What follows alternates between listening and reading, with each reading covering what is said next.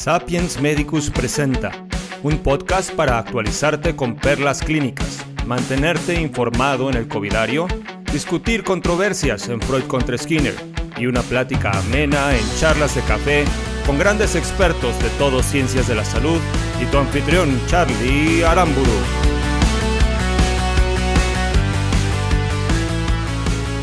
Comenzamos el programa de esta ocasión con perlas clínicas y el tema eh, ahora le toca a la dermatología con el tema específico de dermatitis atópica.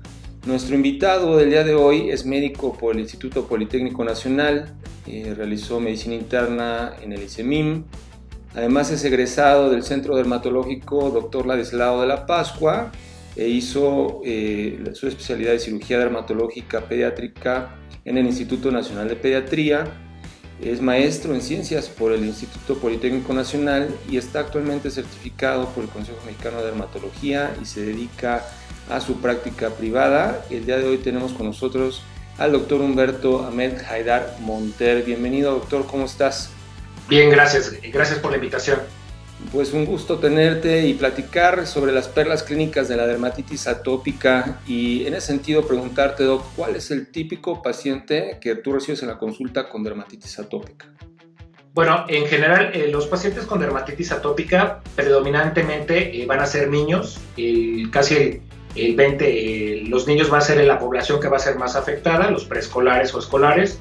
Sin embargo, el 5% de la población adulta lo va a padecer. Entonces, Casi siempre los, niños con atopia, los, vamos a ver más pacientes eh, pediátricos, en este caso para dermatitis atópica, pero también adultos. ¿Cuál es la característica que, que, tienen estos pacientes? Son pacientes que lo que llegan son por cambios en su piel, cambios en engrosamiento, eh, prurito, esa es la base, o sea, es el síntoma principal que tienen los pacientes, un prurito intenso, que va a condicionar rascado pertinaz y esto nos va a condicionar que además tengan eh, situaciones de engrosamiento de la piel en ciertas zonas, va a tener una topografía característica que es lo que tiene la dermatitis atópica, específicamente hablando de los niños, en la, va, a tener ciertas variedades o variaciones clínicas conforme se va presentando en el tiempo, es diferente en lactantes, diferente en, escolares y es también puede presentarse de forma distinta en los adultos. Eh, particularmente eh, lo que van a tener también va a ser gerosis, es decir, van a tener una piel extremadamente seca. ¿Por qué? Porque estos pacientes van a tener un problema de disrupción de barrera cutánea. No son capaces o su capacidad para producir la este, para regular la cantidad de sebo que se produce por algunas situaciones clínicas que ocurren en la dermatitis atópica hacen que su piel pierda mucha agua. Entonces es una piel que es extremadamente seca y esto condiciona o exacerba el prurito que ya, ya presentan estos pacientes. Ya. ¿Y cuáles serían entonces los factores que pueden exacerbar la enfermedad? Porque bien sabemos que eh, pues cualquier, eh, pues cualquier eh, sustancia, elemento puede ser el alergeno que desencadena esto, pero ¿qué lo, qué lo exacerba?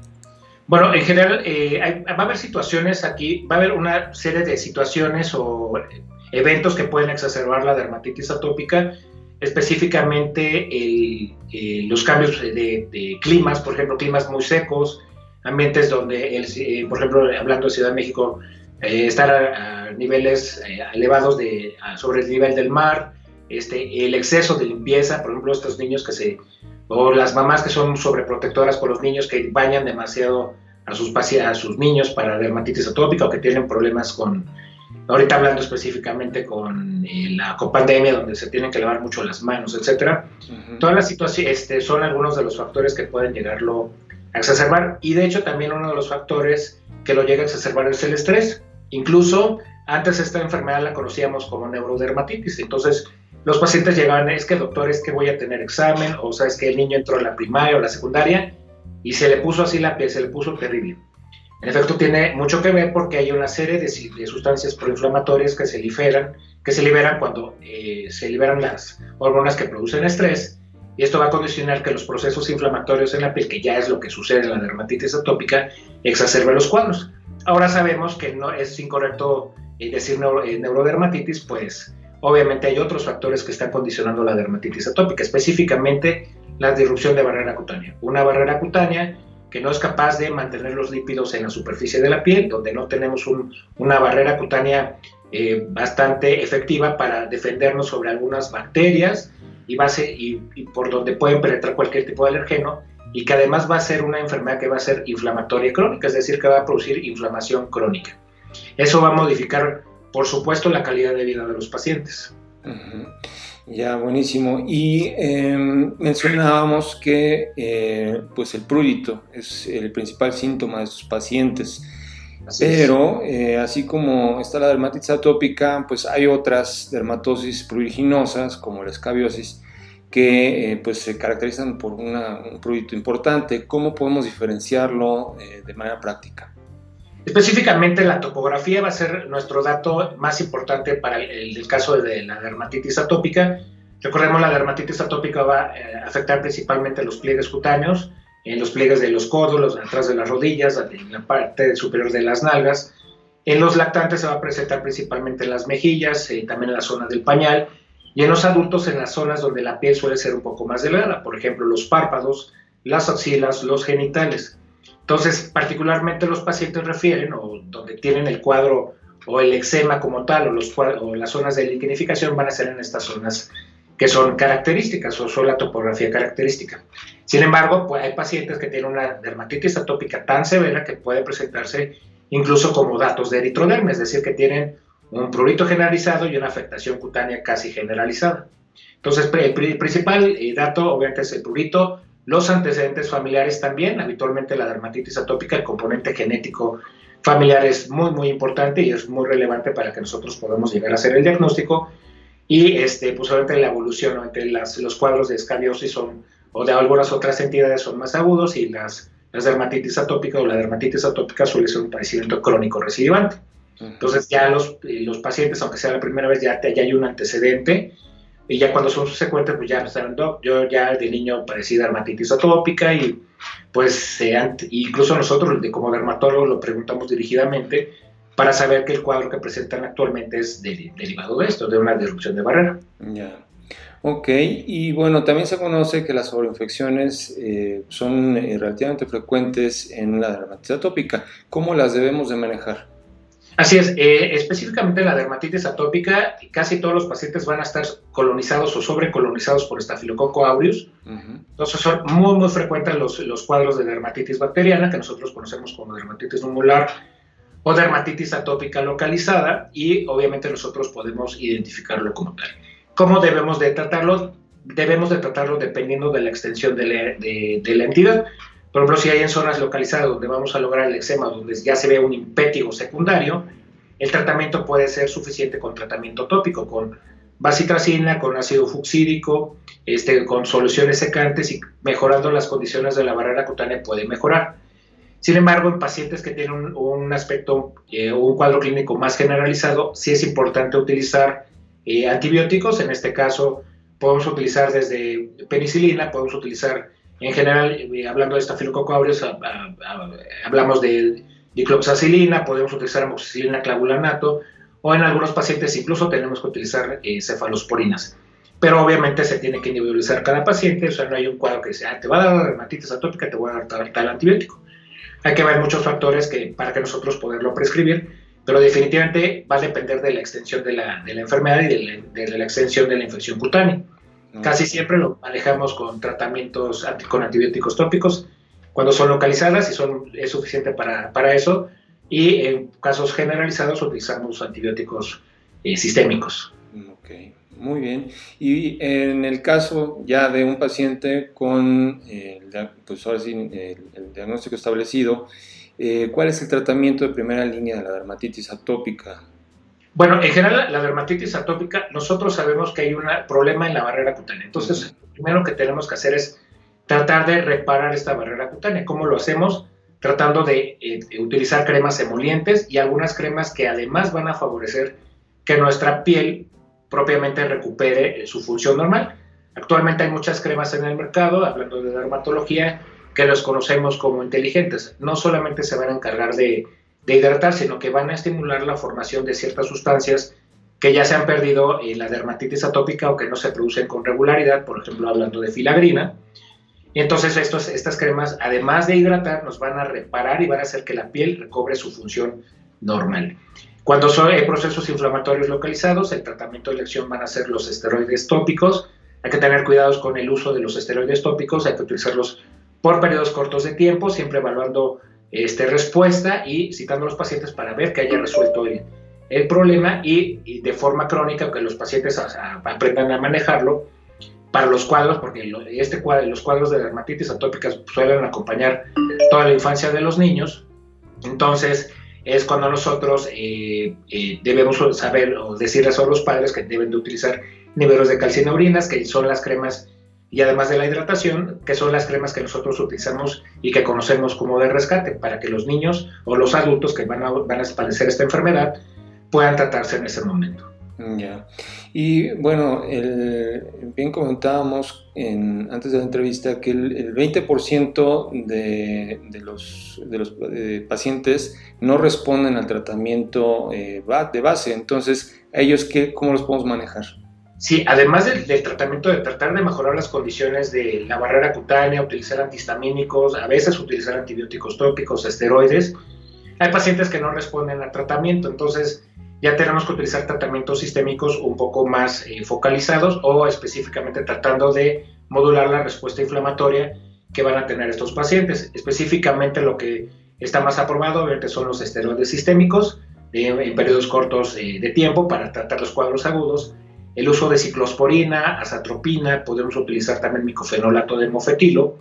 Y actualmente este, ya hay más, eh, cada vez hay más y más estudios y hay cada vez más fármacos dirigidos que van específicamente tratando de limitar la respuesta inmunológica tan pertinaz que se presentan en estos pacientes. Actualmente contamos con dupilumab, que es una anti-interleucina 4, que es la interleucina junto con la 13 que va a estar más implicada en, el desarrollo de todo el cuadro de, prurito, de hiperqueratinización que se va a presentar en los pacientes con dermatitis atópica. Es de los, de los, de los fármacos que actualmente se ha demostrado que tiene mejor respuesta comparado con otros que ya se han intentado probar y que actualmente se está eh, utilizando en pacientes con bastante éxito.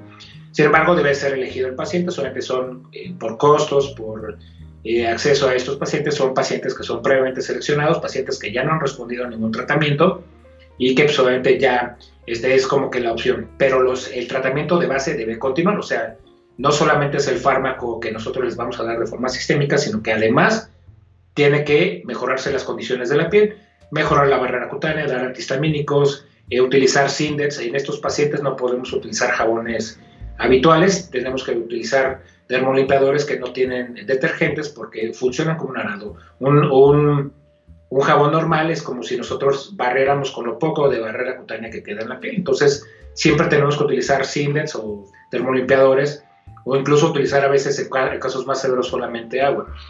O sea, el cuadro a veces en los pacientes con atopia pues, suele ser tan severo que sí podemos, tenemos que emplear todas las herramientas para poder eh, tratar de recuperar eh, la salud de estos de, la barrera de la piel en estos pacientes.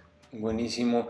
Pues ahí están las perlas clínicas de la dermatitis atópica para todos nuestros radioescuchas con el doctor Humberto Jaidar. ¿Y cómo te pueden contactar, Doc? Bueno, en mis redes sociales me pueden encontrar en Twitter como arroba drjaidar, en Instagram como amederma, en Facebook eh, estamos en la página de, mi clínica, es Amederma Clinic. Este, son las formas en las que me pueden eh, contestar y mi correo es amederma.hotmail.com. Ahí pues, pueden contactarme para cualquier situación de dudas o de algunas eh, situaciones donde yo los puedo orientar o, por ejemplo, hablando si están no están en la Ciudad de México, yo los puedo orientar en sus estados con quién acudir o acudir a algún dermatólogo para la atención de la dermatitis atópica o de cualquier otro padecimiento cutáneo. Buenísimo, pues muchísimas gracias doctor, estamos eh, pues en comunicación y seguramente eh, va a haber eh, muchas preguntas al respecto y más porque pues pareciera de entrada un tema relativamente sencillo, pero sí hay que saber los puntos clave eh, pues para primero diferenciarla y poderla manejar de manera adecuada. Así que pues estamos en contacto, muchísimas gracias. Gracias. Hasta luego. Continuamos con el programa y en, este, en esta ocasión en Covidario vamos a hablar sobre tratamientos eh, de COVID-19.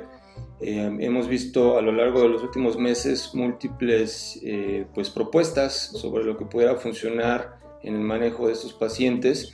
Y para hablar de ello tenemos en esta ocasión un invitado, él es médico por la Universidad de Guadalajara, realizó su especialidad de medicina interna también en la misma universidad y la especialidad de infectología en el Instituto, Instituto Nacional de Ciencias Médicas y Nutrición Salvador Subirán.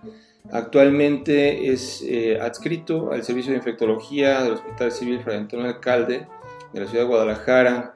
Atiende pacientes en la unidad COVID de este hospital y es jefe del Departamento de Clínicas de Cualtos de la Universidad de Guadalajara. Se trata del doctor Jaime Briseño Ramírez. Bienvenido, Doc, ¿cómo estás? Muchas gracias, Carlos. Un gusto estar aquí con tu auditorio. Muchas gracias. Gracias, Doc. Pues hablar de, este tema que está absolutamente en boga y empezar eh, con el tema del tratamiento. ¿Qué tratamientos eh, se están eh, evaluando? ¿Cuáles ya están descartados, Doc? Muy bien, primero que nada, gracias por la invitación nuevamente y mencionarte que ha sido una gran variedad de tratamientos que han estado ensayándose, tanto en ensayos clínicos que pueden ser desde ensayos cortos, en fases preclínicas, fases clínicas, ensayos fase 1, fase 2, este, fase 3 en algunos.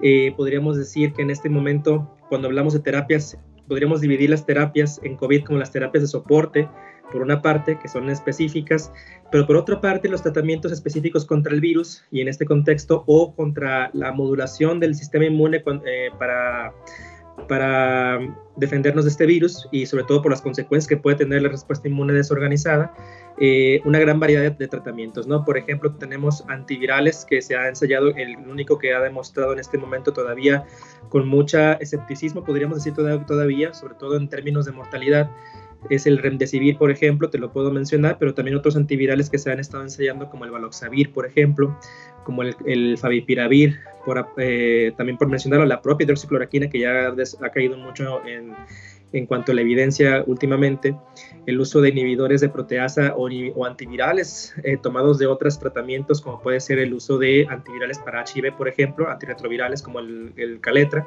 el Lopinavir con Ritonavir, pero también para tratamientos antivirales, por ejemplo, para hepatitis C, que se, que se, puede, que se han estado ensayando ya, como el Daclatasvir, Sofosbuvir, por ejemplo, eh, medicamentos que se han extrapolado por, por tener ciertos efectos antivirales, como la nitazoxanida, por una parte, la ribavirina, que, que también... Eh, eh, todos conocen, y, medicamentos como el interferón, por ejemplo, ¿no? Interferón beta principalmente, ¿no?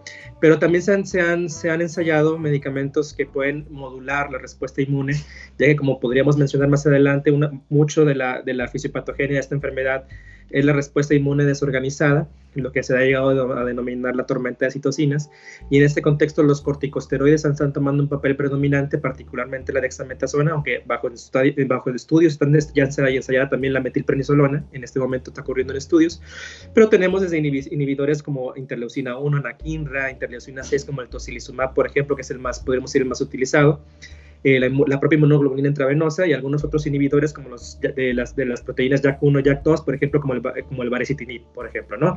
Entonces, en este contexto te puedo decir que que ha sido una gran variedad. Eh, yo, yo creo que pocas, pocas veces en, la historia de la humanidad hemos visto esta, esta, esta marea y esta, esta cantidad de estudios este, en forma tan rápida.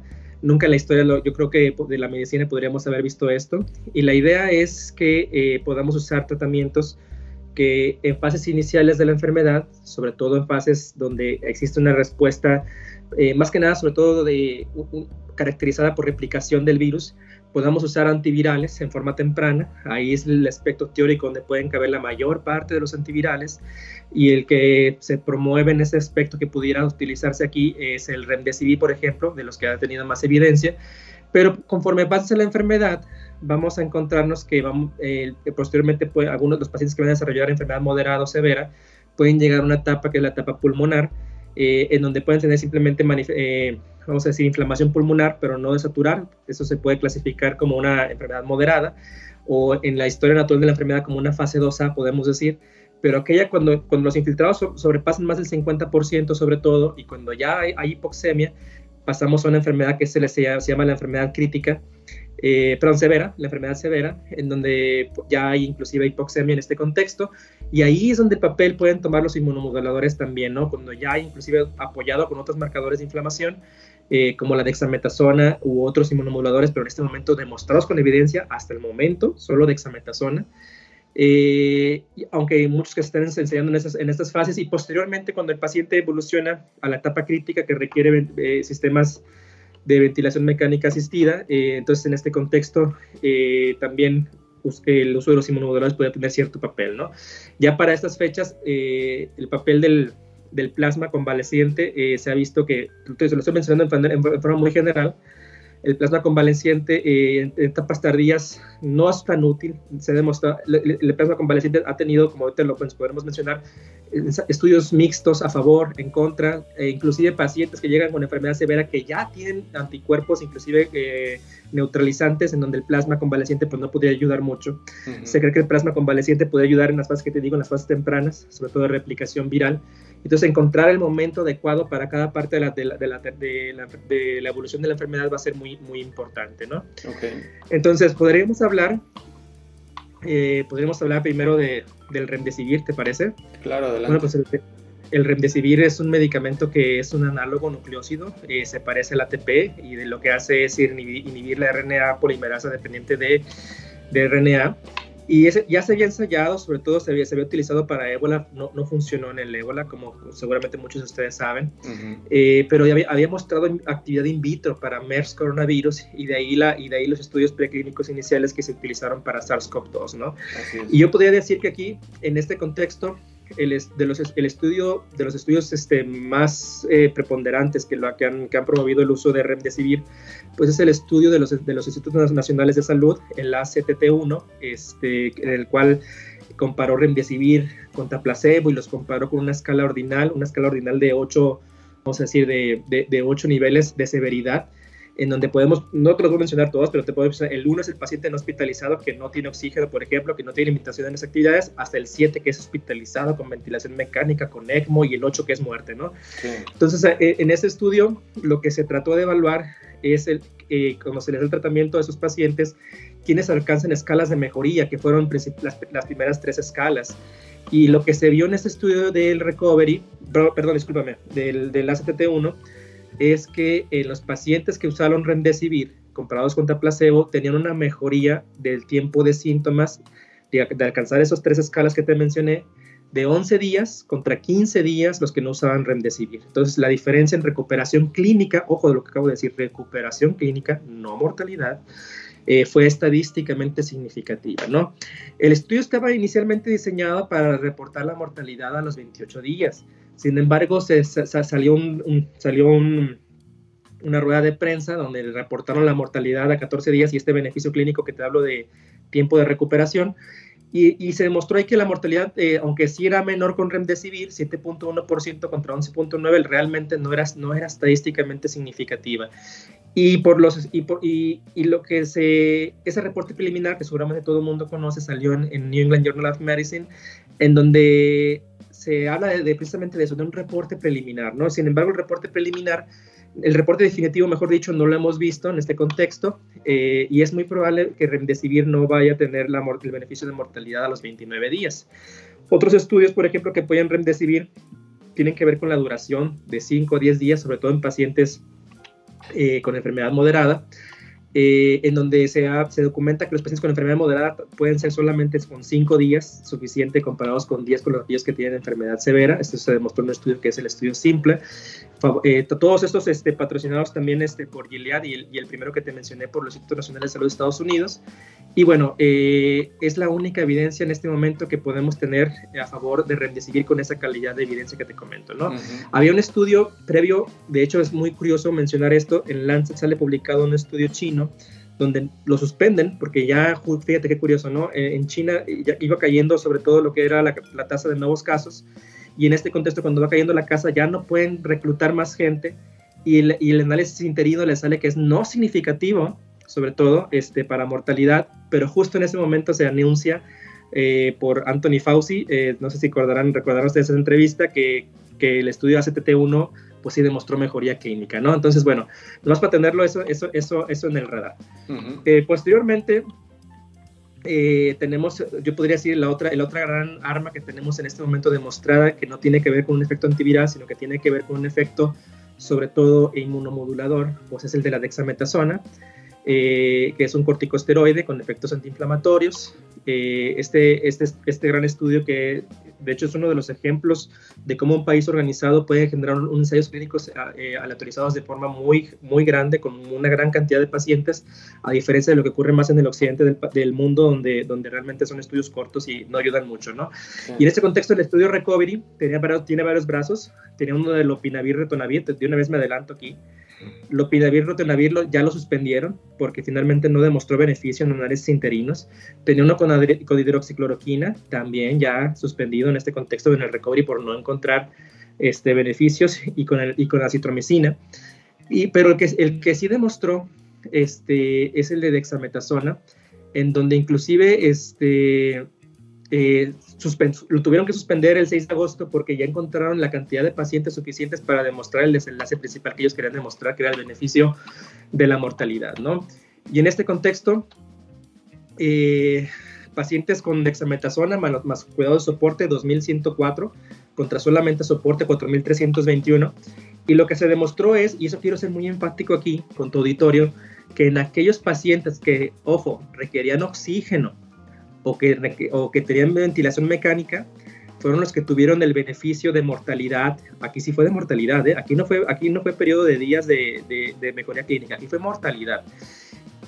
Y solamente en aquellos pacientes que tenían oxígeno y, ventilación mecánica asistida eran los donde se demostró la mortalidad. De hecho, para oxígeno solamente una reducción de la mortalidad del 18% y para, y para ventilación mecánica una reducción de la mortalidad hasta del 36%. Entonces, en este contexto contundente ahí la dexametasona y tuvo que ser detenido el estudio, pero también quiero ser, digo, te lo menciono por la práctica clínica, yo imagino que tú lo has visto también, eh, muchas personas se han dedicado, sobre todo algunos médicos, a dejar dexametasona a todos los pacientes. Y, y quiero ser muy enfático aquí que el grupo que no requirió oxígeno, al contrario, si ustedes revisan el estudio de New England, este, el recovery, el reporte del recovery, se van a dar cuenta que en los pacientes que no requirieron oxígeno, eh, la mortalidad inclusive, había una señal a que les iba peor con dexametasona. Ojo, no fue estadísticamente significativa, pero ahí se invierte la gráfica. Ahí a dexametasona le fue un poquito peor en los pacientes que no requieren oxígeno. Aparte, como tú bien sabes y mucha y todo tu auditorio lo conoce, pues los corticosteroides vienen este, con efectos adversos eh, inherentes, como la elevación de la glucosa, por ejemplo, pueden desencadenar una, una, una cetosis diabética, un estado por osmolar hiperglicémico, por ejemplo, la elevación de la presión arterial, entre otros efectos, ¿no? Entonces, aquí sí sería conveniente mencionar que debe ser bajo estricto supervisión médica y en aquellos pacientes que tengan enfermedad severa o enfermedad eh, crítica. ¿sí? Eh, y bueno, entonces este, podríamos decir que esos son los dos grandes pilares, de ahí que las guías nacionales de salud de Estados Unidos y la IPSA recomienden en este momento a favor del uso de tanto de remdesivir, por ejemplo, para pacientes que tengan enfermedad este, severa y eh, crítica, y también eh, dexametasona en los pacientes que tengan enfermedad severa y crítica. ¿Qué quiere decir? Aquellos que requieren oxígeno en adelante, ¿no? finalmente. Eh, ¿Qué otros tratamientos de, lo que voy a seguir mencionando de aquí en adelante es meramente investigación? Ojo, ¿eh?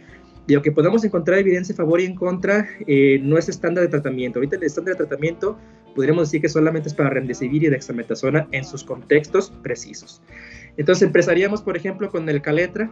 Eh, Caletra inicialmente era prometedor porque estudio... Eh, eh ah, Caletra es un antirretroviral que es este, la marca comercial del nombre genérico sería Lopinavir Ritonavir. Y en este contexto mencionaríamos que era prometedor porque inhibía in vitro la proteasa de SARS coronavirus 2. Sin embargo, eh, la, experiencia clínica con él ha sido mala en el contexto de no reducir carga viral, en el contexto de no reducir mortalidad. Eh, entonces, eh, ha, sido, ha sido mala en ese contexto, pero se ha combinado, como tú, bueno, como me mencionabas previo a las cámaras, con ribavirina y con interferón beta, y en este contexto sí ha demostrado, en ese pequeño grupo de solamente 86 pacientes, en este estudio que te menciono, ha demostrado una menor reducción del tiempo para, para, mejoría, sobre todo, y sobre todo para negativización de la carga viral. Pero es un, es un grupo pequeño de pacientes y, y, no se ha replicado en este contexto, ¿no? Otro antiviral que puede inhibir la RNA polimerasa es el favipiravir, que se le conoce también en otros, con otros nombres como el arbidol, eh, es un medicamento japonés, que de hecho es de los que se mencionó recientemente como un antiviral ruso, pero no es japonés. en donde estudios iniciales han demostrado que no hay evidencia en recuperación clínica este, en este contexto. Eh, eh, se ha medido para eh, diferencia clínica en siete días y en este contexto no ha demostrado hacerlo. Sin embargo, Rusia sugiere que ha tenido sus estudios respectivos, no publicados hasta este momento, y que por eso ellos lo están comercializando, pero hasta ahí no, ¿no? Todo lo que tenga que ver con hidroxicloroquina te lo voy a mencionar muy general, en combinado o no con acitromicina. cuando son ensayos clínicos han sido sin diferencias, pero con aumento de tasa de efectos adversos, entonces eso mencionarlo. Y se ha ensayado en tratamiento, se ha ensayado como profilaxis post-exposición y hasta este momento la evidencia es en contra de hidroxicloroquina, ¿no? Tanto de, y combinado con, o no con acitromicina. El que tiene evidencia un poquito mixta, podríamos decir, es tocilizumab, porque tocilizumab en estudios observacionales sí tiene mejorías en algunos, en, fíjate, se ha demostrado mejoría en, en datos radiográficos, en síntomas, en reducción de marcadores de inflamación, pero el talón de Aquiles, que casi yo podríamos decir, podríamos decir que es de todas las terapias, el talón de Aquiles es en demostrar la, reducción de la mortalidad. Y en este contexto, la propia, la propia empresa, fíjate, Roche, que, que, lo, que lo hace, este, eh, anunció resultados del estudio Covacta, donde no demostró tocilizumab reducción de la mortalidad. Entonces todavía Todavía estamos pendientes porque tocilizumab podría ser combinado tal vez con remdesivir, por ejemplo. De hecho, hay estudios que, van a, que están corriendo en ese sentido. Y, y, remdesivir se está combinando con otros inmunomoduladores como baricitinib, por ejemplo, que pudieran tener ciertos efectos. De hecho, hay estudios, inclusive todavía, tú dirás, no dejamos morir la hidroxicloroquina, ¿no? Pero hay estudios todavía que combinan eh, remdesivir con hidroxicloroquina que también en este momento están corriendo, ¿no? Otros eh, inmunomoduladores como el sarilumab que es similar al tocilizumab, pues finalmente tienen reducciones en lo que es eh, parámetros inflamatorios, pero nuevamente con algunos resultados a favor y en contra, este, sobre todo eh, para reducción de mortalidad, ¿no? Entonces, este, no es una terapia que en este momento sea estándar y, como bien dicen todas las guías, solamente todo lo que acabo de mencionar en un contexto de un ensayo clínico autorizado administrarse, honestamente. No es terapia estándar. Sí, pues. Eh, Sí, Buenísimo. Y, bueno, e, eso en cuestión de, del tratamiento, ¿no? Eh, pero ¿qué hay de la prevención ahora con, con todas las vacunas? Bueno, muy bien. Este, fíjate que eh, actualmente eh, tenemos alrededor de 8, de 100, me parece 35 vacunas que estaban en desarrollo. Tenemos actualmente 8 que están en fase 3. Y una de esas de estas vacunas que tenemos que vamos a poder contar si, si, las cosas salen como ya se anunciaron es la vacuna de la Universidad de Oxford y que va a ser este, apoyada por AstraZeneca. Es una vacuna que utiliza adenovirus eh, que son eh, no humanos, adenovirus de chimpancés, y lo que utilizan es un vector, esta particular vacuna, eh, estoy hablando de la de México, porque me imagino que va, por ahí la pregunta. utiliza el virus como un vector donde se, se le insertan genes, que en este caso es el gen de la proteína de espiga, eh, para que sean, una vez que ingresan a las células, sean este, traducidos y puedan ser, este, fomentar una respuesta inmune en este contexto. Esta vacuna, al igual que, que, la rusa, utiliza un adenovirus, eh, aprovecho para mencionar la rusa, que es utiliza un adenovirus, adenovirus 5 adenovirus 26 humanos, eh, pero son vacunas que utilizan vectores. También vacuna, la vacuna de CanSino, que es, una, que es china, también utiliza adenovirus como vector. Eh, pero también hay vacunas que utilizan eh, solamente RNA mensajero, como es la de Moderna, la que, está, la, que se está ensayando también en Estados Unidos. Eh, otras vacunas utilizan solamente las proteínas recombinantes, pero la idea de utilizar un vector es de que se puedan trasladar, traducir, mejor dicho, estos genes y que se pueda producir eh, mayor cantidad de, proteínas, ser más inmunogénicos, para que, para, en términos sencillos, ¿no? Y en este contexto, la vacuna Chadox lo, lo, que, lo, que, ha, lo que ha demostrado es que eh, después de dos, de dos dosis, eh, bueno, de hecho fue una dosis y en un subgrupo de, 10 pacientes se les administró la segunda dosis, ha demostrado ser inmunogénica, sobre todo con, con, con anticuerpos que son neutralizantes ha demostrado que la cantidad de anticuerpos que se, que se estimulan después de una segunda dosis eh, se correlacionan con tanto, tanto la cantidad de anticuerpos con la cantidad de anticuerpos neutralizantes y ha demostrado tener un perfil de seguridad muy bueno. De hecho, lo que hizo la vacuna Chadox me parece que como ejemplo de estudio pragmático muy bueno, la comparó con una, con una vacuna que es una vacuna del meningococo, la ACWY, Y, me parece muy buena estrategia porque, bueno, sí van a tener, sí tienen sus efectos adversos, pero te los comparan, mira, sí tienes esos efectos adversos, pero son iguales a los del, place, a los del comparador. Entonces, este, y sí, los efectos adversos son sobre todo locales eh, de reacción, reacciones de, eh, eh, cutánea, son sobre todo, este, puede, puede mialgias, artralgias, fiebre, fiebre también, y, como ejemplo pragmático de ese estudio, que de hecho fue un estudio fase 2, eh, fue, un estudio fase 1, fase 2, mejor dicho, eh, es que las comparó inclusive con dándoles paracetamol a un grupo y dándoles paracetamol a otro, ¿no? ¿Qué, haciendo qué significa eso? Diciéndote, bueno, con paracetamol los síntomas se reducen también, ¿no? Entonces, muy buen perfil de seguridad eh, en este contexto, muy pocos efectos adversos y no, y no fueron mayores que, que, el comparador, que en este contexto, contexto fue una vacuna de meningococo. Y esto fomentó a que, ah, y inclusive también se evaluó, cosa que otras vacunas tampoco, tampoco hacen mucho, eh, la, la, respuesta celular. ¿Sí me explico? Porque generalmente pensamos solamente en la respuesta de anticuerpos y no nos fijamos en la respuesta celular. Uy, a ver, eso sería un tema para una buena plática contigo, ¿eh? eh pero bueno, seguimos. Eh, entonces, este, siendo, pues, siendo positivos los resultados, está, ya entra en fase 3 y la idea es de que en noviembre se puedan obtener los resultados y una vez que se obtengan estos resultados, la COFEPRIS, en México aquí la COFEPRIS, en Estados Unidos la FDA, eh, avalar los resultados y en este contexto México eh, junto con Argentina eh, anuncia, iniciar la producción que se estima pueda ser de 150 millones de dosis, sobre todo en el primer semestre del próximo año, del 2021. Y en este contexto tendríamos que mencionar que este, pues, no, no sería, y eso te lo, yo sé, yo sé que tu auditor lo conoce muy bien, pero lo menciono, por experiencia que hemos tenido por vacunas en el pasado, déjame decirte que aquí las respuestas suelen ser muy buenas y, eso es lo que pasa siempre. En estudios fase 2, fase 1, respuestas muy buenas.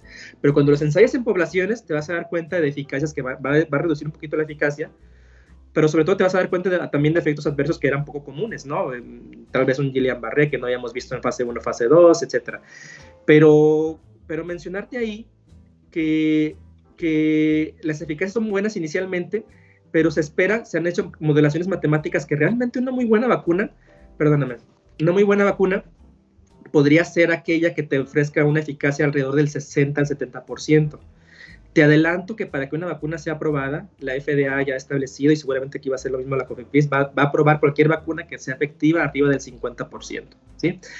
Y no es, y no es malo, por, de hecho, te, te, acordémonos de, de, influenza, de hecho, la, la experiencia con influenza es de que las vacunas iniciales tenían eficacias precisamente de eso, del 50 al 60%, y conforme se fueron eh, refinando, este, alcanzamos ya eficacias del 80 al 90%, ¿no? Entonces, mencionarte que esto, esto lo menciono porque a lo mejor mucha gente va a decir, ya tenemos la vacuna, afuera las precauciones, ¿no? Y la verdad es que no, de, de verdad es que vamos a tener que seguir teniendo esta nueva realidad pero sí vamos a reducir bastante y va a ser un gran cambio en el juego, podríamos decir, el que contemos con esta vacuna, sobre todo para la saturación de los, de los servicios de salud y cada vez acercarnos, a ojo, a través de la vacunación, a esta inmunidad de rebaño que quisiéramos tener del 60-70%, ¿no? Sí, porque además, eh, pues está el hecho de que mucha gente... Eh, pues va a desconfiar de una vacuna que se desarrolló tan rápido y que el hecho de estar nosotros conviviendo con gente vacunada o no vacunada, no sabe uno a qué se enfrenta y de todos modos está el peligro ahí, ¿no? Entonces, claro. Yo, yo creo que sí va a ser una, una, situación compleja, y, pero pues al menos va a contribuir, como, como índices, Doc, a, este, a, a aliviar la situación. Sí, y, fíjate que, es positivo, te voy a decir, que eh, tengamos eh, varias vacunas en fase 3, puesto que esto va, a disminuir eh, esos fenómenos, primero que tú comentas, pero también va a disminuir fenómenos de acaparamiento. Digo, no, no somos ajenos, lo, lo, vivimos con Remdesivir. De hecho, afortunadamente Remdesivir no es, como, de, como decía Anthony Fauci, no es el home run, sino simplemente es ponerle el pie en la puerta, ¿no? De que apenas estamos ahí.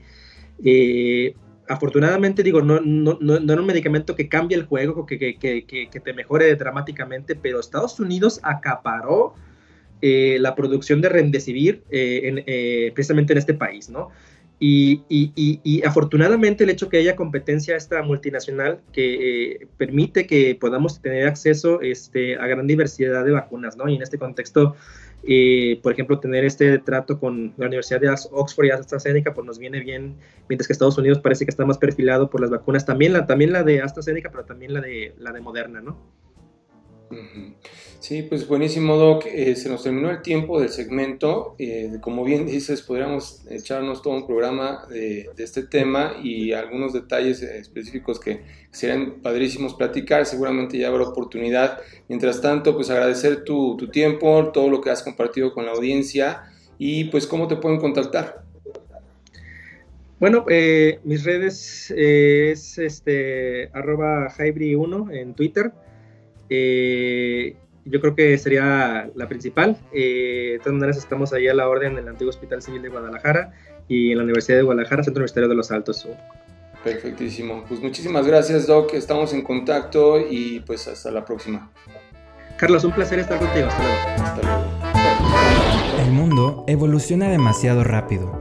La universidad ya no es suficiente y los métodos de estudio convencionales se han vuelto obsoletos.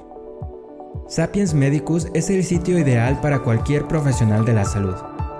Te ofrecemos cursos en línea innovadores, con mentorías personalizadas con nuestros expertos, foros de discusión, artículos de revisión, podcast y un sinfín de cosas más. Sabemos lo importante que son tus pacientes para ti y el actualizarte día con día. Sin embargo, tu educación no tiene por qué costarte tanto o estar en otro idioma. Aprende de la mano de grandes expertos del país con un método educativo novedoso, a tu ritmo y tiempos. Con cada curso recibe una constancia avalada oficialmente por las mejores instituciones. Lo mejor de todo, todos los cursos que quieras tomar por lo mismo que pagas en tu plataforma de streaming favorita. Comienza hoy mismo a tomar tus cursos por 7 días totalmente gratis.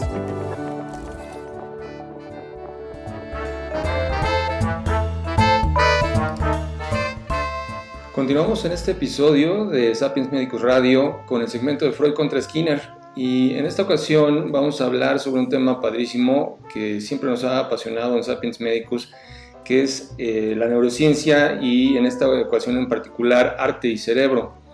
Eh, nuestra invitada, ella es médico por la UNAM, eh, doctora en neurociencias por la Universidad de McGill, Además es investigadora en neurociencia cognitiva y divulgadora de ciencia. Eh, sus artículos científicos han sido publicados en revistas indexadas. Además de que pues, sus relatos y textos de divulgación eh, han sido difundidos tanto por medios mexicanos como canadienses. Y bueno, en esta ocasión tenemos nada más y nada menos que a la doctora eh, Fernanda Pérez Gay. Fer, bienvenida, ¿cómo estás? Muy bien, muchas gracias, muy contenta con la invitación. Gracias, Fer. Pues eh, el tema, como bien decía, es arte y cerebro. Entonces, eh, pues es una cosa súper interesante y súper dinámica que se ha estado eh, desarrollando, sobre todo en los últimos años, en la parte de neurociencia. Y en ese sentido, ¿qué se conoce hasta el momento sobre la creatividad, Fer? bueno, pues la creatividad, al igual que otros procesos que tienen que ver con lo mental, lo psicológico, es decir, eh, lo, aquello que no, no, lo podemos medir directamente, se han estudiado en las últimas décadas o en las últimas dos décadas a través de lo que llamamos la neurociencia cognitiva, que es en parte a lo que yo me he dedicado los últimos años, que busca encontrar correlatos cerebrales de ciertos procesos, ¿no?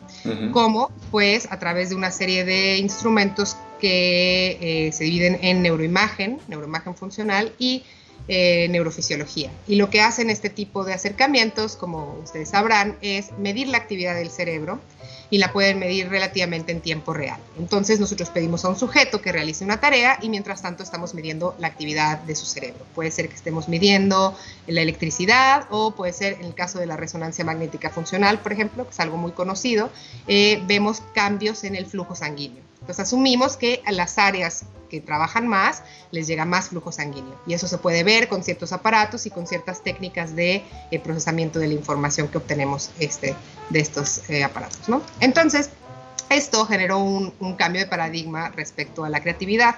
Antes los principales acercamientos a la creatividad se obtenían de eh, los pacientes neurológicos, que a veces tenían lesiones en un área y entonces se volvían más o menos creativos, o pacientes que tenían algún tipo, por ejemplo, de epilepsia, como la epilepsia del óvulo temporal, que históricamente se asoció a, la creatividad. Entonces el acercamiento era así, a través de ciertos padecimientos clínicos y que cambiaba en eh, las posibilidades creativas del individuo.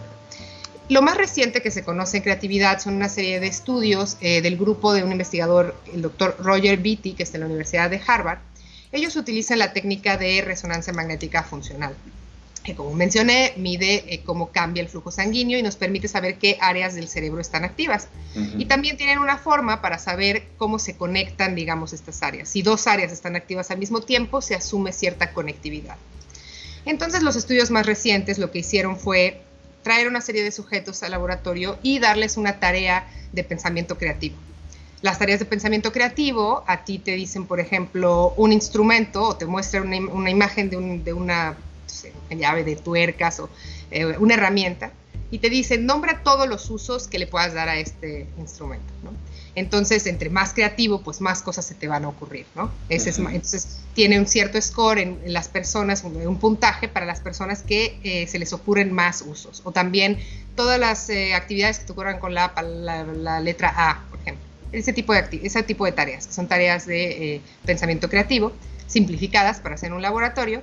Y mientras tanto, entonces, clasificaban a los sujetos en dos en sujetos altamente creativos y sujetos que no mostraban como mayor eh, puntaje que el promedio en estas tareas de, creatividad. Y al mismo tiempo estaban midiendo las actividades, la actividad de sus cerebros. Entonces esto les permitió ver que el proceso creativo tiene que ver con eh, la interacción de lo que llamamos de tres redes cerebrales. Redes cerebrales entendidas como estructuras en el cerebro que se conectan y que eh, gracias a eso logran una función. Entonces, antes pensábamos, por ejemplo, que eh, era muy conocido, sobre todo en medicina también, que un área tenía una función. Pero, y sí, las áreas tienen una función, pero se considera que en realidad son parte de redes. Entonces, estos investigadores ven que hay una diferencia entre cómo se conectan los cerebros de las personas altamente creativas durante el momento en que están haciendo esta tarea con los que no se consideran altamente creativos. Y mencionan tres redes cerebrales. Una es la red eh, central ejecutiva o la red de atención ejecutiva, que comprende estructuras en el lóbulo frontal y en el lóbulo parietal, y que es la red que nos ayuda a concentrarnos en una tarea, ¿no? Cuando tenemos que eh, sentarnos a escribir un ensayo o a pensar la idea para el próximo podcast o el próximo programa, ¿no? Esa es la red que nos ayuda a eh, llevar a cabo eh, la, la, tarea, ¿no? A sentarnos y pensarlo y desarrollarlo.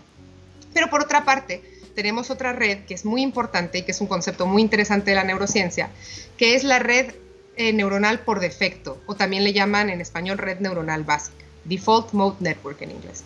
Y esta es la red que está activa cuando no hacemos ninguna tarea, cuando estamos soñando despiertos, cuando estamos divagando, cuando vamos caminando por la calle, estamos pensando, cuando nos estamos bañando. Y, digamos que esta red permite un poco la, libre asociación de ideas. Eh, no, no, no tienes ninguna tarea con una respuesta particular que, que realizar, sino que puede simplemente estar pensando. ¿no? Y lo que estos investigadores encontraron es que la, creatividad sucede, digamos, entre una especie de balance entre estas dos redes, entre la red que te pone a trabajar y la red de la ensoñación o de, las divagaciones. Eh, y hablan de una tercera red que se llama en inglés Saliency Network eh, y en español le han dicho red de prominencia, red de detección de, de novedad o red de saliencia, pero en realidad saliencia es una palabra que no existe en español, pero ese concepto de saliencia eh, es cuando vemos algo distinto, algo que nos llama la atención. Entonces la idea es que las personas creativas tienen la capacidad de detectar novedad, o sea, en esa, en esa eh, divagación mental y hacer un switch, digamos, del estado en reposo donde estamos asociando libremente al momento en que nos ponemos a llevar a cabo la tarea. Entonces, eh, ellos hablan de que la creatividad está asociada y ellos encuentran eh, diferentes eh, conexiones de estas tres redes, que por cierto, estas redes comprenden estructuras de ambos hemisferios, derecho e izquierdo, y de hecho el cuerpo calloso juega, que es el que conecta los hemisferios, juega un rol esencial, porque al parecer estas redes es importante que compartan información de ambos hemisferios para poder hacer esta especie de manejo de la información. Me concentro, trabajo, luego me doy un, descanso, mi, cerebro, digamos, trabaja por mí mientras yo estoy eh, divagando y después encuentra una idea, tiene cierta capacidad para encontrar una idea nueva o una idea distinta y ponerla en práctica. Entonces, estos, digamos, los, los estudios más recientes que se han hecho de creatividad es lo que han eh, mostrado. Ya, pues es eh, completamente un proceso, al parecer, muy dinámico y se entiende pues la, una teoría sobre el funcionamiento de esas tres eh, redes que, bien nos explicas. Y bien, o sea, eso es en cuanto a la creatividad ya en, cuando se pone manos a la obra. Pero, ¿qué pasa con el talento en sí que cada uno de nosotros tenemos? ¿Nacemos con él? ¿Lo vamos desarrollando o cómo funciona? Sí, esa es una pregunta muy interesante y muy importante además en el tema de la creatividad, porque la creatividad se ha, eh, se ha estudiado y se ha definido de distintas formas. ¿no? Eh, uno de los principales o de los más antiguos eh, estudiosos de este tema, que era Francis Galton, que era sociólogo, psicólogo y un poco todo, como en esas épocas, en el siglo XIX, él proponía a la creatividad como un rasgo personal, es decir, hay personas más creativas que otras, ¿no? Eh, mientras que el estudio de la creatividad desde el punto de vista de la neurociencia, como lo hablábamos, se estudia la creatividad como un proceso, como un proceso que todos tenemos. Se habla de la creatividad como transformar los materiales a nuestro alrededor, que es algo también eh, muy humano y que es lo que nos ha permitido a los seres humanos desarrollarse. Respecto al punto de la creatividad como rasgo personal, es decir, el talento para crear, tanto en las artes como en las ciencias, no se ha encontrado, al menos dentro de mi conocimiento, dentro de mi conocimiento algún em, estudio que muestre, por ejemplo, que los individuos eh, que tienen más talento para la creatividad artística de cierto tipo tengan eh, diferencias en el cerebro. ¿no? Lo que mostrábamos en este caso, digamos, que dividían a los sujetos de, más creativos o menos creativos, pues era con una tarea relativamente simplificada. ¿no? Eh, la creatividad pues tiene muchas formas, se puede expresar de distintas maneras, ¿no? y es distinta la creatividad científica de la creatividad artística en el sentido de que la creatividad científica es tener esa capacidad de ver la novedad para resolver un problema, y la creatividad artística depende de generar un producto que al público le, guste o le parezca interesante, o eh, algo que comenta Rosa Aurora Chávez, que es una investigadora mexicana eh, que se dedica a la neurobiología de la creatividad, es que una característica de la creatividad artística es que el sujeto que tomó elementos del mundo, ¿no? elementos que recibió a través de los sentidos y que combinó para crear algo nuevo, cuando una persona ve su obra, también echa a andar sus mecanismos creativos, porque la obra le despierta nuevas ideas, ¿no? Entonces habla de la creatividad como un fenómeno contagioso, en el sentido de que yo produzco algo creativo y la persona, el espectador, el, el público de mi obra creativa también va a tener nuevas ideas. Ya. Híjole, pues es realmente súper interesante y pues sigue siendo un estatus súper dinámico, o sea, realmente no veo algo plano ahí que, que, sea así, ¿no? Sino es una conjunción de muchos aspectos que tenemos que este, considerar a la hora de entender esto. Y al principio de la, entrevista decías em, que se había estudiado en algunos modelos y algunos pacientes con eh, trastornos o enfermedades. Y ahí es donde entra la interrogante, ¿no? Cómo en algunos, em, em, algunas personas con espectro autista, eh, los, los chicos saban, que pueden desarrollar, eh, pues ahora sí, cosas impresionantemente artísticas y eh, casos, por ejemplo, como el de Vincent Van Gogh, eh, que se, se, cree que tuvo este, pues, psicosis y psicosis intermitente y que le llevaba a crear pues, esas cosas también padrísimas y que ahora pues bien se conocen.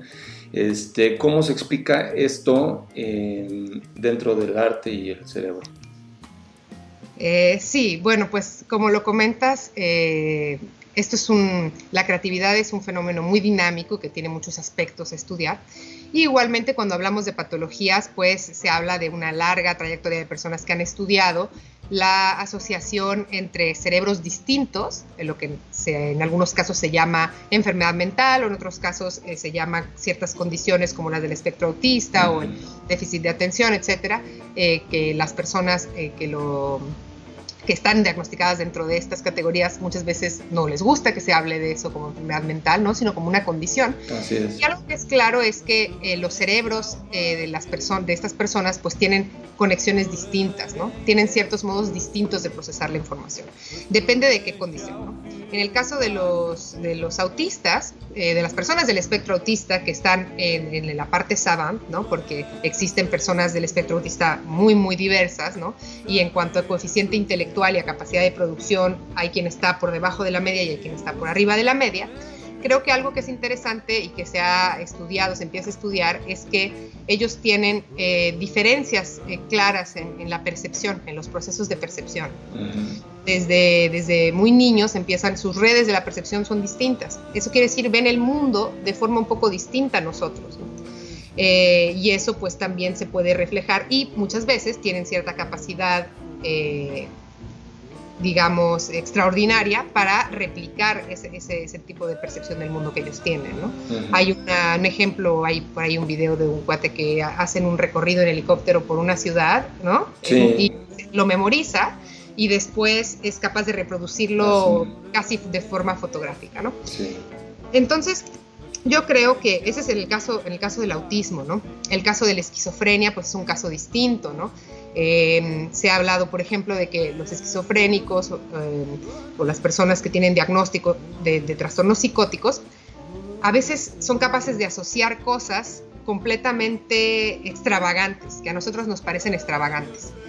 Y eso está contenido tanto en sus delirios eh, como en su lenguaje, que a veces puede ser desorganizado y una vez más extravagante, excéntrico, como en sus creaciones, ¿no? En algunos de ellos, no, en todos. Así es. Y eh, también, por ejemplo, se ha descrito en el trastorno bipolar. En el trastorno bipolar se ha descrito que durante la manía tienen periodos de mucha creatividad. Entonces, ¿qué tienen en común todas estas instancias? Eh, tienen en común que eh, se hacen los estudios, digamos, neuropsiquiátricos con neuroimagen y tal, pues sí han encontrado que hay ciertas conexiones en el cerebro, ciertas redes que funcionan de forma distinta en estos, en estos padecimientos, ¿no?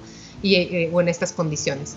Y aunque cada uno tiene particularidades, pues digamos que todos tienen en común que se desvían de la norma. Y aquello que se desvía de la norma, ¿no? la creatividad, el producto creativo, normalmente una de las eh, características del producto creativo es que se desvía de la norma. Es algo que pensamos que no se nos hubiera ocurrido a nosotros, ¿no? Dices, ¿cómo se le ocurrió? Eso no se me hubiera ocurrido a mí, ¿no? Entonces yo creo que esa es, es una de las forma, una de las explicaciones que se puede dar a, claro, si tu cerebro es distinto, está conectado de forma distinta, vas a ver cosas que no se me van a ocurrir a mí. Y si estás fuera de la norma y tienes la capacidad, eh, la funcionalidad para hacerlo, probablemente puedes tener eh, alta, alta creatividad, ¿no?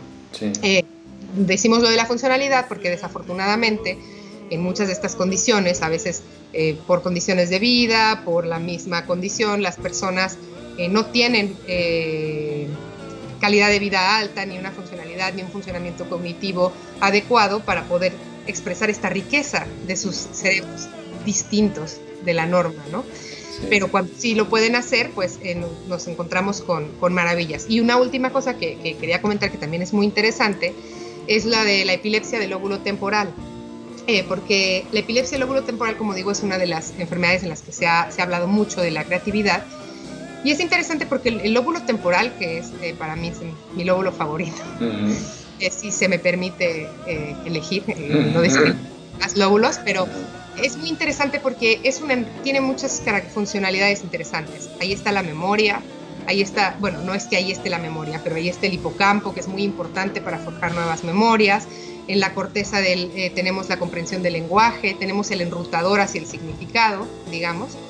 Entonces, cuando hay actividad eléctrica como la epilepsia, digamos, descontrolada o, errática, esas personas lo, refieren muchas veces como ciertas sensaciones, ciertas casi alucinaciones, un poco distorsiones de la percepción y nuevas ideas, nuevas asociaciones eh, que se asocian un poco también al, fenómeno creativo, ¿no?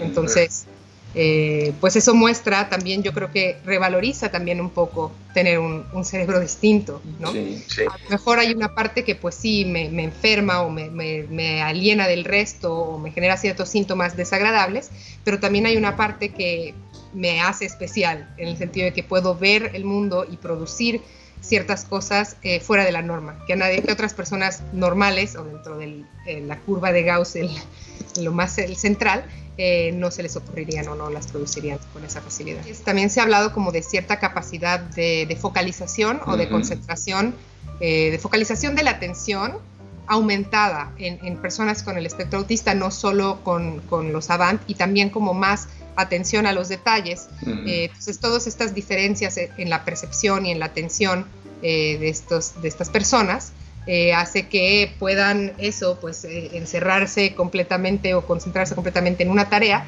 no solo tener la idea distinta porque tienen cierta percepción del mundo, sino ser capaz de eh, ponerla en, marcha de forma siendo dedicados ¿no? y concentrados. Claro.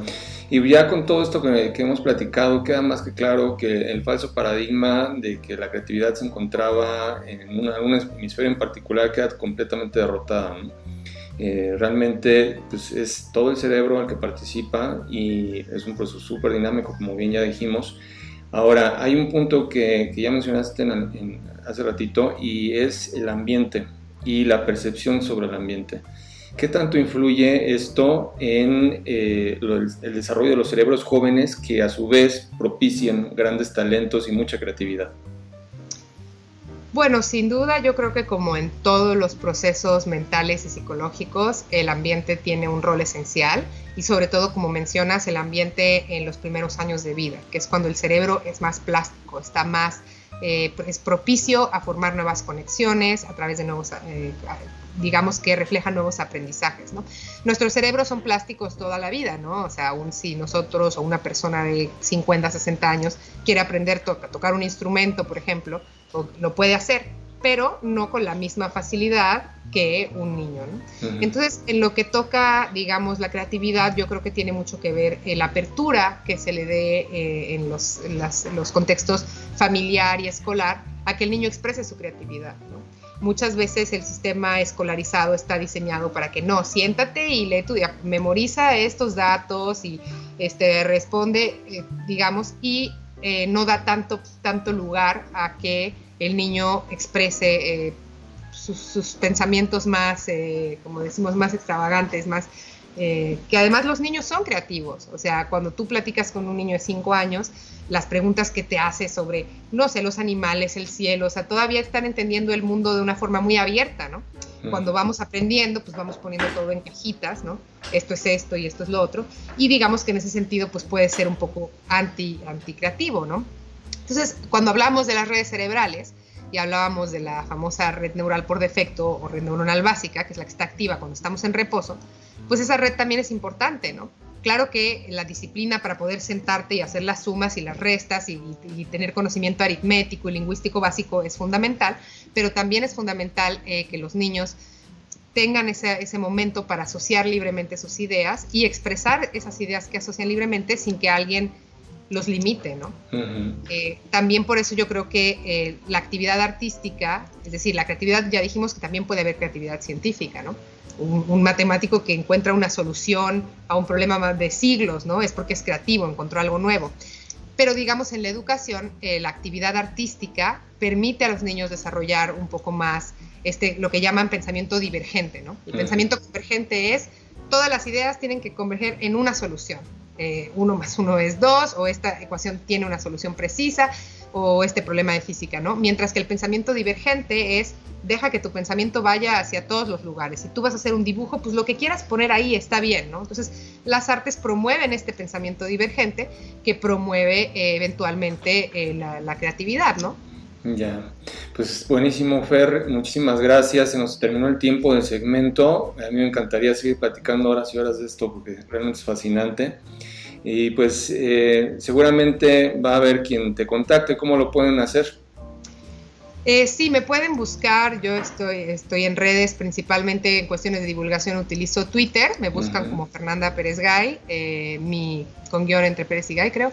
Este, mi usuario es Fernanda, pero con muchas Hs, entonces mejor búsqueme por mi nombre. Y este, mi proyecto, tengo un proyecto sobre divulgación de neurociencias y arte que se llama Sinapsis, Conexiones entre el Arte y tu Cerebro, y lo pueden encontrar así en Facebook, Sinapsis, Conexiones entre el Arte y tu Cerebro. Sinapsis 2019 en Twitter y en Instagram y ahí este, compartimos una serie de videos, de artículos, de todos estos temas que platicamos. El primer video, el primer episodio está en YouTube también, hay un canal, es eh, YouTube diagonal Sinapsis Arte y Cerebro, y ahí tenemos ya los seis episodios de la, de la primera, digamos, temporada de, de la serie el primero habla sobre creatividad y tocamos todos estos temas, ¿no? Desde el mito del hemisferio derecho creativo hasta tenemos un invitado, el psiquiatra, el doctor Jesús Ramírez Bermúdez, que habla sobre psicopatología y creatividad. Y hablamos también de este estudio que mencionamos y, si tienen curiosidad los, los invitamos a, que se unan, nos sigan eh, y nos compartan. Claro que sí, pues va a haber seguramente muchos radioescuchas de nosotros que van a estar muy muy interesados con todo esto que acabas de platicarnos.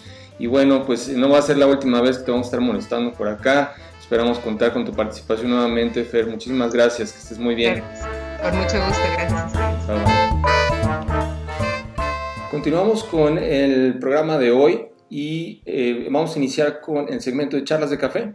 Y en esta ocasión vamos a hablar sobre el nuevo etiquetado de alimentos que eh, pues entra ya próximamente en vigor a partir del 1 de octubre eh, las empresas están obligadas a, pues a, trabajar con él. Y tenemos dos invitados para platicar al respecto en esta ocasión. Eh, se trata eh, de la maestrante Regina Durán, ella es licenciada en Ciencias Nutricionales por la Universidad de Sonora, es maestrante, como ya comenté, en Salud Pública por la Escuela de Salud Pública de México ha participado en programas de cambios de estilo de vida y, bueno, actualmente es investigadora del Centro de Investigaciones de Nutrición y Salud del Instituto Nacional de Salud Pública y colabora en el equipo de redes sociales del CINIS. Y además sus áreas de interés son políticas públicas en nutrición y salud, promoción de la salud y mercadotecnia social, así como comunicación para cambios sociales.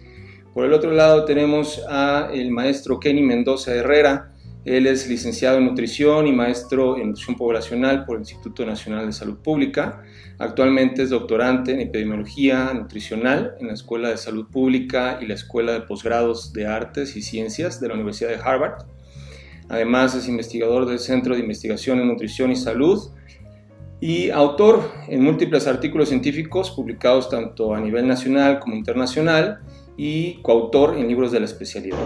Su área de investigación se ha enfocado al análisis epidemiológico de las enfermedades crónicas como la diabetes y sus complicaciones, enfermedades cardiovasculares y sus factores de riesgo.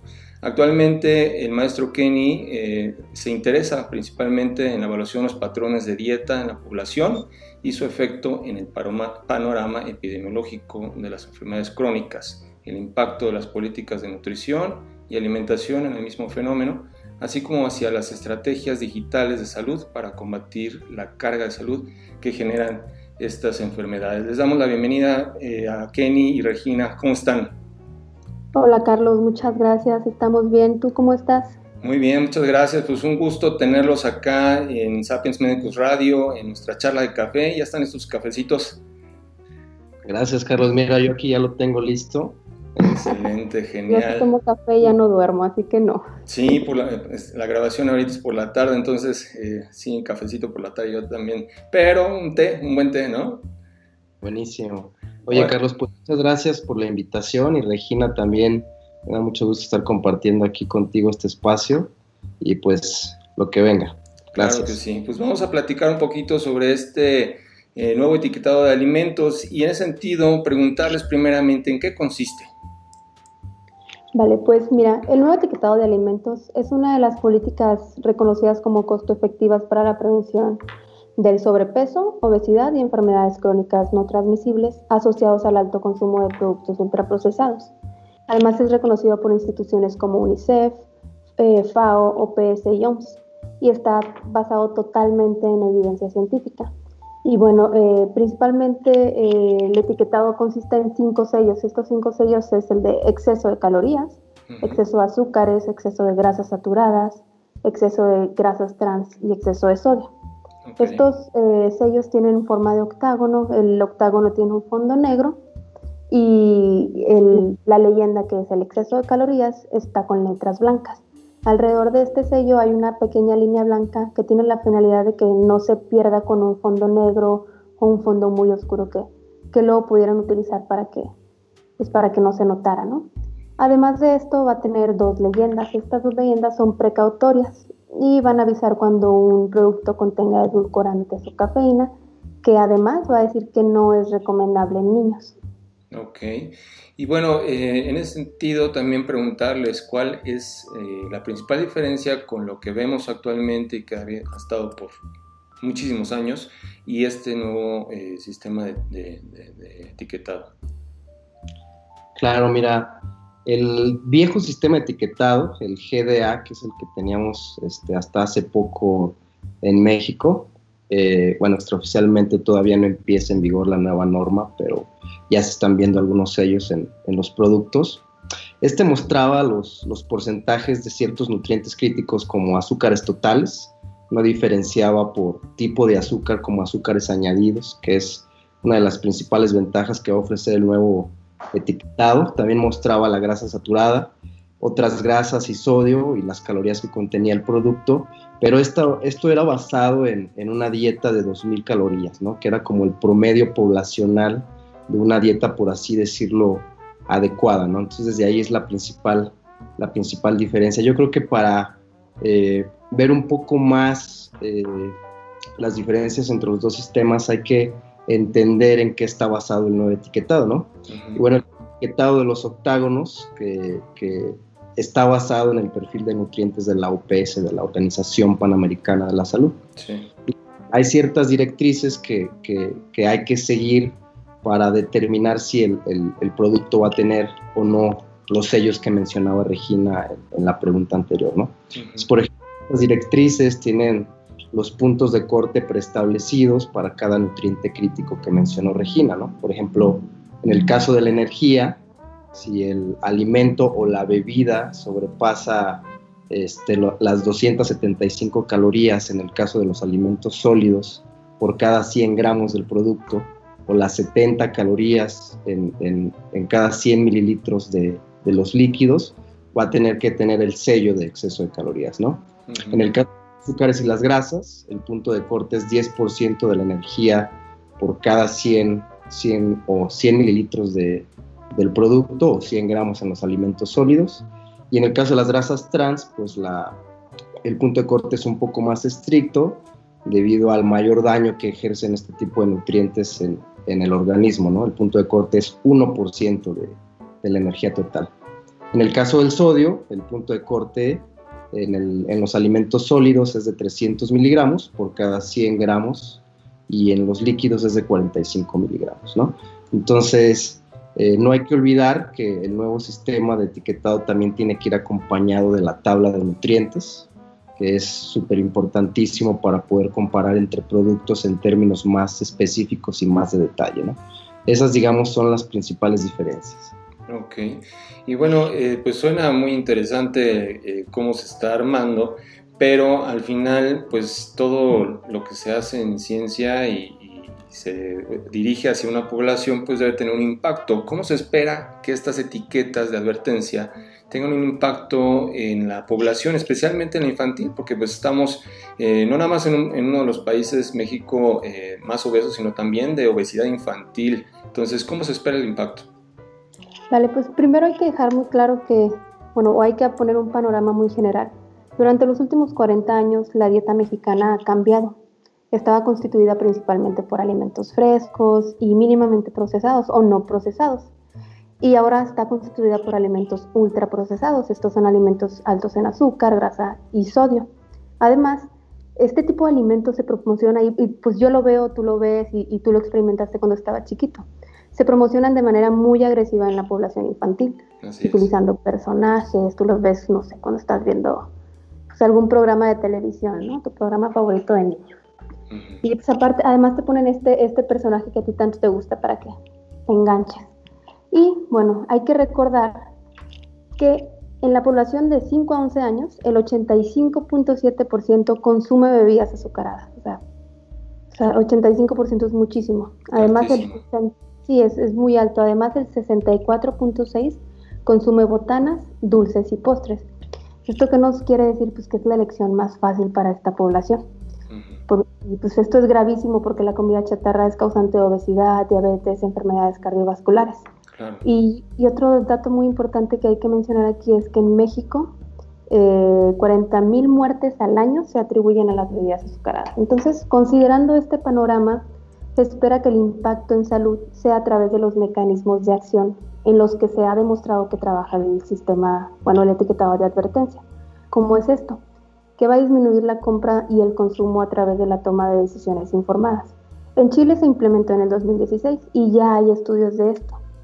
Y eh, la compra de bebidas con alto contenido de nutrientes críticos disminuyeron en un 23.7% después de su implementación. Y además se ha demostrado que la población prefiere comprar productos con menos sellos o sin señas. Y aquí es súper importante porque ellos, ellos lo, lo, dicen, que los niños son un motor que ha empujado este cambio, que los niños le, dicen a los papás como hay que preferir este tipo de productos porque no tienen sello. Y bueno, además muchos productos van a ser reformulados eh, y los niños van a tener menor exposición a, publicidad en los alimentos. Ya. Y eh, bueno, he leído por ahí algunos estudios con eh, bueno, se, estuvo haciendo una campaña muy dura y luego se estableció el hecho de tener que etiquetar las cajetillas de cigarros en, eh, pues en, general en todo el país, pero hay, hay estudios que refieren que eh, la atención inicial del usuario, o sea, del, comprador, se dirige principalmente hacia la marca, sea cual sea, y luego a la etiqueta de advertencia. Entonces, esto disminuye eh, pues la, opción o la efectividad de que en las primeras fases eh, el, fumador diga no voy a mejor no lo compro o si lo compro no voy a consumirlo todo. ¿Qué, ¿Se ha tomado en cuenta esto para el nuevo etiquetado de alimentos? Sí, sí, claro, Carlos. La verdad es que yo creo que el problema del tabaquismo es un problema de salud pública que se ha intentado resolver por por muchos dominios, ¿no? Ellos, eh, los científicos y los tomadores de decisiones, pues han implementado medidas como el impuesto a, ese tipo de productos, el etiquetado y el cambio del empaque, ¿no? La regulación de la publicidad en medios masivos de comunicación.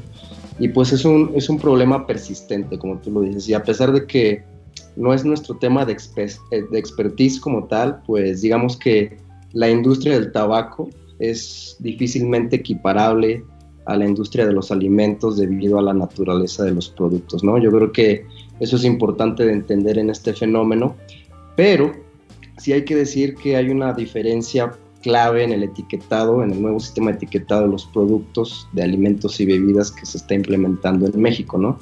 Y pues es que este nuevo sistema, con todas las directrices que hay en la norma 051, ataca en un mayor gradiente ciertas estrategias de marketing, ¿no? Como lo es el uso de personajes en productos que tienen sellos, ¿no? Como lo comentaba eh, Regina y lo comentábamos al principio, eh, ya con el hecho de que el alimento o producto tenga un solo sello, la empresa no va a poder hacer uso de, este tipo de técnicas persuasivas de marketing, ni tampoco va a poder, va a poder utilizar el uso de claims de, por ejemplo, asociaciones, ¿no? Que, que avalen en cierta manera el producto, ¿no? Entonces, ese es un pilar fundamental que sí está atacando esas estrategias de, mercadotecnia o de mercadeo que utiliza, por ejemplo, también la, industria del tabaco, ¿no? Entonces, hay que entender eso y, creo que es uno de los pilares fundamentales de la nueva norma y del nuevo sistema.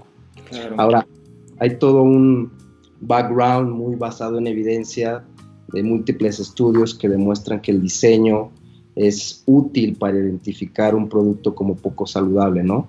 Ya lo decía Regina, el color, la forma del octágono, las líneas blancas que hay entre, entre, el, entre el diseño y el, y el empaque como tal, ¿no? Entonces, este, se ha demostrado que todas estas características del diseño sirven como un medio para el consumidor para identificar de una manera más sencilla el producto como no saludable, ¿no? Entonces yo creo que en combinación el diseño se espera que sea útil eh, y pues bueno, es lo que todos estamos esperando. Ya, pues suena buenísimo y a, mí en particular me, agrada muchísimo que eh, pues esté de entrada pensando en la población infantil que también se esté considerando este tipo de cuestiones eh, que pues de entrada uno pensaría, pues, oye, pues eso es parte del, del área de marketing y qué tiene que ver con la salud, pero sí tiene una gran influencia en la decisión de compra de la población. Entonces se me hace buenísimo, pero aquí hay otras, eh, otras cuestiones a las que nos estamos enfrentando eh, en este sentido. Por ejemplo, yo, yo a mis pacientes eh, generalmente les digo que pues en la tiendita sí sale más caro comprar un litro de agua que un litro de refresco. Entonces son estrategias también a lo mejor comerciales que utilizan las empresas para fomentar la venta de sus productos. Y así como está este reto, ¿cuáles son los otros principales retos que se afrontan en la implementación de un sistema de etiquetado, principalmente en esta primera etapa? Porque, perdón, porque eh, de hecho eh, algo que no hemos comentado es que son tres etapas las que se va a tener para la implementación de esto. La primera empieza el primero de octubre y eh, nos vamos ahí hasta el 2023. Sí, 2023 con la segunda etapa y la tercera en 2025. Y la publicidad se quita el próximo año en abril. Ya. ¿Cuáles serían los principales retos entonces? Pues mira, yo creo que, uy, e, esto ya, ya algunos retos ya se superaron. Por ejemplo, y creo que fue muy notorio en redes que la industria alimentaria estaba totalmente en contra de su implementación. Y pues ya podemos ver el etiquetado en algunos productos de México. Y durante los próximos meses ya lo vamos a poder ver en todos los productos que ameriten tener estos sellos y leyendas. Eh, pero bueno, nos quedan grandes retos, que es seguir implementando eh, políticas costo efectivas para la prevención de sobrepeso, obesidad y enfermedades crónicas no transmisibles. Y esto quiere decir que tenemos que atacar estos problemas desde todos los frentes. Y, y, es algo que tú mencionabas ahorita, o sea, son, se tiene que promover el consumo de alimentos frescos y locales, o sea, no, no, es, no, es, no está bien y no es justo que las personas salgan y se encuentren con mayor facilidad de consumir este tipo de productos que productos que en realidad vayan a favorecer su salud. Entonces se tiene que, promover este tipo de, políticas, además de regulación de la venta de alimentos en el entorno escolar, se tienen que desarrollar campañas saludables, programas de salud y nutrición durante los primeros mil días de, vida, que es la ventana de oportunidad. Y bueno, nos podemos pasar a muchísimas otras políticas que son costo efectivas para, para, la prevención de este tipo de problemas. Y no tenemos que dejar de lado también que las acciones que tenemos que llevar a cabo a nivel individual. Tú, tú lo dijiste, es más fácil tomar un refresco que, que, comprar agua. Pues es muy fácil, ¿no? Salir con tu botella de agua desde, desde casa o fomentar en el trabajo tener garrafones de agua o agua potable. Y como consumidores tenemos que evitar en la medida de lo posible el consumo de alimentos chatarras y bebidas azucaradas. Y además como sociedad tenemos que apoyar este tipo de políticas. es decir, debemos apoyar políticas de salud que están basadas en evidencia científica y poner primero la salud de las y los mexicanos eh, sobre cualquier otro tipo de interés. Sí, pues es definitivamente todavía eh, pues un gran reto, muchísimo trabajo por delante. Se han hecho eh, grandes avances en ese sentido y suena muy prometedor eh, pues este, este nuevo sistema de etiquetado. Eh, hay, hay, regiones en México que de veras a mí me tocó verlo en, un corto, un cortometraje que se hizo sobre la, la vida de, de, indígenas en la sierra de, de Oaxaca y ahí el refresco, la verdad es que lo toman incluso hasta para las ofrendas, ¿no? O sea, lo ponen, es una cosa impresionante, nunca pensaría uno que utilicen eh, pues ese tipo de bebidas para pues, hasta ponerlos en sus ofrendas. Entonces creo que el reto todavía es muy grande en el sentido cultural, en sentido económico, pero este nuevo etiquetado de alimentos está dando pues un gran paso por lo que vemos. ¿no? Muy bien, pues eh, ¿cómo los pueden contactar?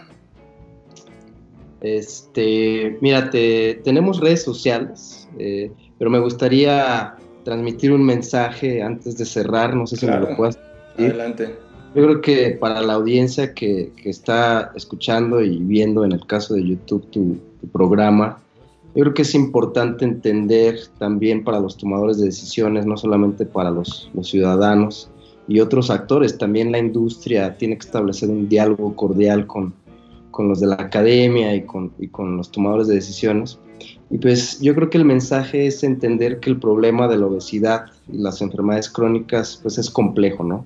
Es multifactorial eh, y por lo tanto requiere de respuestas múltiples, multisectoriales, ¿no? Y no es posible resolverlo solamente con una estrategia y en un tiempo muy corto, ¿no? Como, como son los, los argumentos sin fundamento de, muchos participantes en esta discusión, ¿no? Sin embargo, eh, pues yo creo que a pesar de que sabemos, como lo comentaba Regina, de que se tienen que implementar un paquete de políticas costo efectivas, pues la implementación de este nuevo sistema de etiquetado es un hito en, la salud pública de México. Tiene que ser evaluado, obviamente, de manera muy objetiva, eh, pero pues esperamos que, una mejor nutrición poblacional esté por venir con, con este cambio en el sistema alimentario de, de México, ¿no? ¿Y cómo pueden contactarnos? Pues eh, yo uso Twitter como red social profesional. Eh, nombre de usuario está un poquito raro, es MDZA Kenny, como mi nombre K-E-N-Y. Eh, y también me gustaría promocionar el, de nuestro centro de investigación, que uno, CINIS, es donde publicamos muchas cosas de lo que se hace en el, en el centro de investigación. Y Regina, adelante, date promoción. Vale, y mi Twitter también es Regina Durán, así muy sencillo, a diferencia del de Kenny. Muy bien, bueno, pues buenísimo chicos, eh, un gustazo tenerlos en el programa, muy interesante todo lo que nos platican al respecto de lo que se va a implementar a partir ya de este 1 de octubre, ya está a la vuelta y pues eh, seguramente se van a poner en contacto ahí nuestros radioescuchas y, y quienes vean el programa por YouTube.